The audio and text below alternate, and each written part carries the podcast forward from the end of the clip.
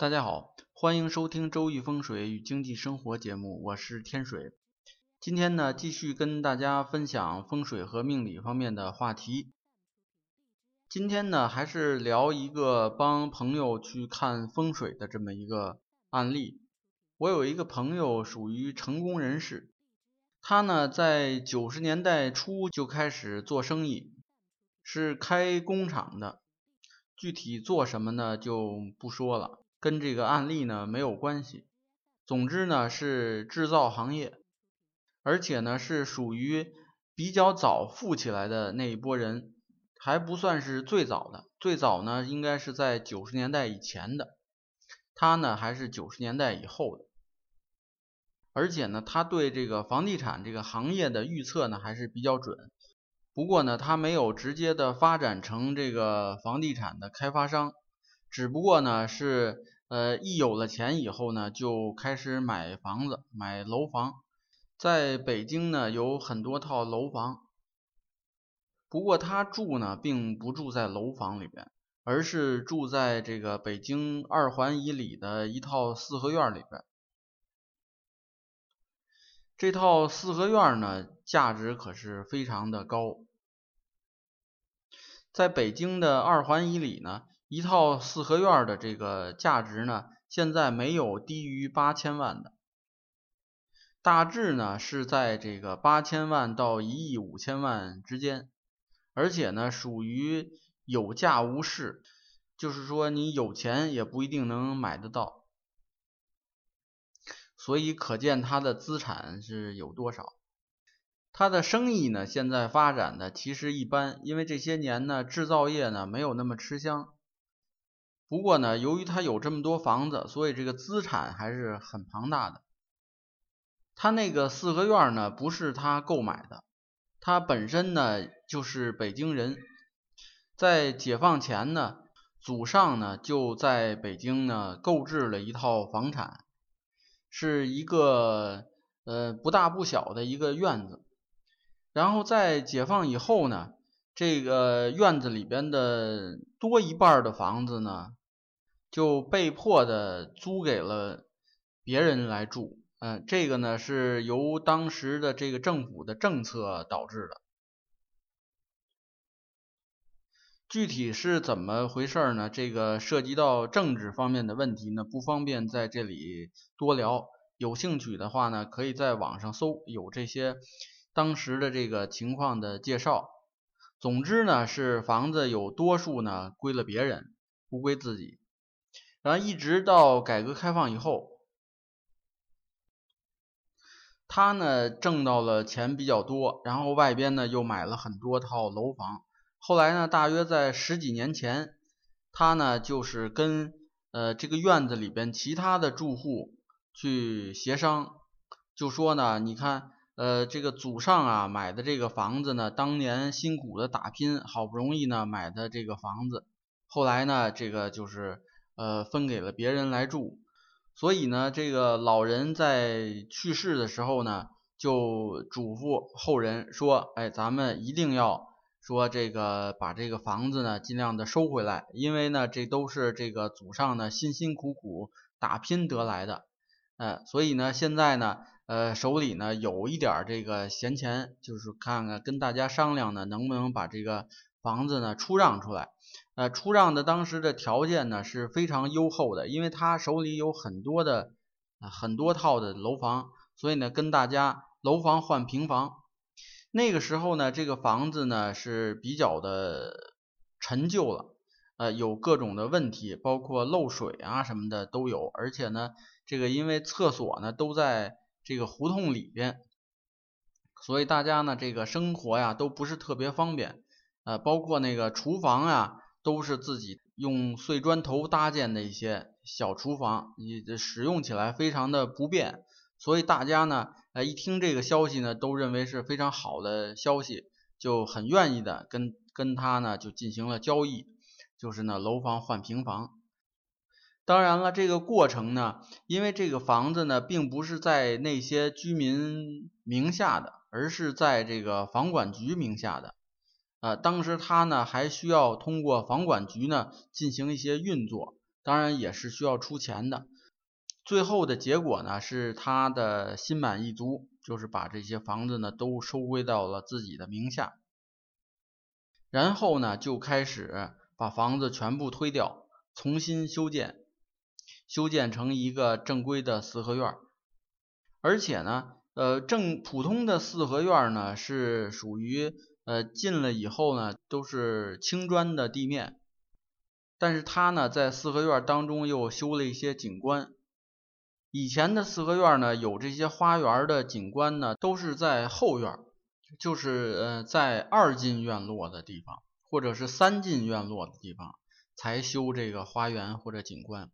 但是他这个院子呢，只有一进，所以就只能是把这个居住的这个房子跟花园呃修在一起。所以呢，这个房子呢住起来是非常舒适的，感觉非常好。按说呢，这个各方面都比较顺利。应该是神清气爽的时间，但是呢，近几年啊，他却是经常的愁眉不展。原因呢，就是在他这个四合院修建完成以后，他的夫人呢一直身体不太好。后来呢，通过这个各方面的渠道吧，呃，找名医，呃，不管是中医的还是西医的，还是偏方。方法都试了，始终是这个没有太大的效果，还是身体一直不好。后来呢，有一次在亲戚家闲聊，就聊到了这个风水上面的事情。突然间，他就意识到，看了半天病呢没有效果，是不是这个问题出现在这个居家的风水上面？后来呢，就托朋友找到了我。他这个房子呢是坎离坐向，坐北朝南的。呃，北京的这种四合院呢，大多都是正南正北的，坐北朝南。他修建的日期呢，在这个二零零四年以前，所以呢属于七运房。院子里边呢，小桥流水、亭台楼阁，还有假山，当然呢都是微缩的景观，不可能是体积大的那些。而且呢，设计的非常巧妙，给人感觉确实是别有洞天这么一种感觉。一进院子呢，它这个左右呢各有一间厢房，右边的厢房呢有一个门，左边的房子呢有门，但是呢是玻璃的这种推拉门。等于是一个茶室或者是一个休闲聊天的场所，里边挂着一幅大的这个山水的国画。我就问这个朋友，是不是你夫人掌管家中的事务更多一些？他听了以后一愣，他说呢，不是，不单是家里，他夫人呢还是公司的法人代表。他又好奇的问说：“我怎么就能看得出来？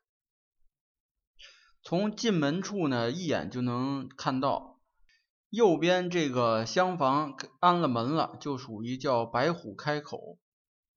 这个白虎呢，落在了坤位，也就是家中的女主人呢，占据了主要的地位，能够控制家中的大事。”以及这个对事业上面呢，也是有主要控制权的。